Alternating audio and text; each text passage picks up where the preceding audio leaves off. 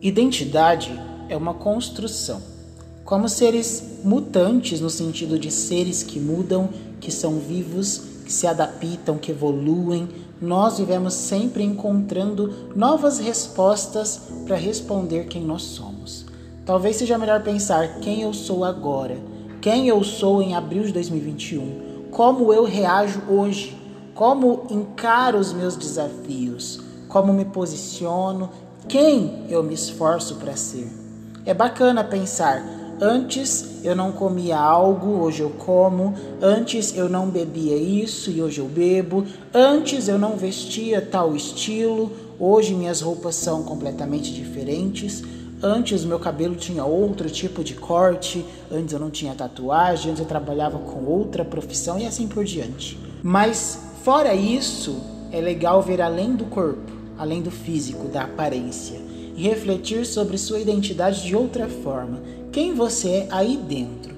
O que tem aí na sua cabeça? Quais são seus sonhos, seus medos, suas inseguranças, seus erros e acertos, suas expectativas, suas frustrações? Quais as suas alegrias e tristezas, aquilo que você não verbaliza? O que, que dói em você? Quais as suas saudades, seus amores, seus exemplos? Que bagagem você traz consigo? Que laços você mantém? Isso é você, o seu interior mais do que seu exterior, e não ao contrário.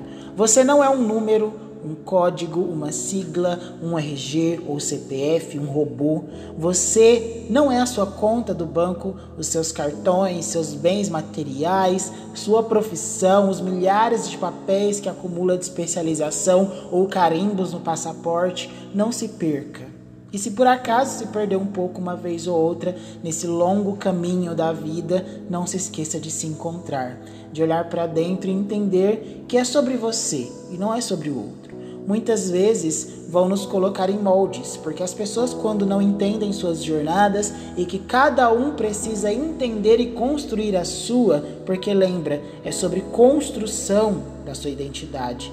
Elas sentem a necessidade de se projetar no outro, de buscar no outro o que combina, o que é igual, o que é próximo, ou até mesmo cometer os enganos que até nossos pais cometem, que é de querer é, nos ver formados naquilo que sonharam, sendo estáveis no serviço, casando, enfim, seguindo o roteiro que a gente não pediu para ninguém. Você é você, o outro é o outro. E a vida vai dando um jeitinho de promover os encontros e os desencontros, mantê-los ou afastá-los é assim.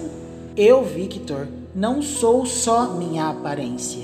Eu não posso ser resumido ao meu corpo, à minha cor de pele, ao meu estilo de cabelo, profissão, sexualidade, fotos ou vídeos nas redes sociais. Eu sou muito mais. Eu transbordo, sou intenso, penso muito, falo muito, vivo em constante transformação. Há cicatrizes e também não há cicatrizes porque muitas coisas nem chegaram a me ferir, mas feridas abertas eu não carrego. Como eu já disse lá na primeira temporada do nosso podcast, em outras palavras, quem acha que me conhecia ou me conhece precisa me conhecer de novo. E agora completo dizendo que felizes são aqueles que veem o progresso da gente, nossa evolução, nossa identidade, quem somos, vai ficar aqui até mesmo quando lá bem velhinhos nos despedirmos fechando o ciclo da vida. Quero ser lembrado pela identidade de ser quem eu fui e o que representei.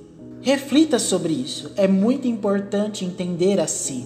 Seja livre para os próximos passos e, igualmente, seja mais feliz com eles. O seu verdadeiro eu agradece. Com isso, eu termino o segundo episódio da segunda temporada do nosso podcast Reputação ou Liberdade. Eu sou o Victor Araújo e espero que você não saia o mesmo após ouvir esse áudio. Beijos e até o próximo.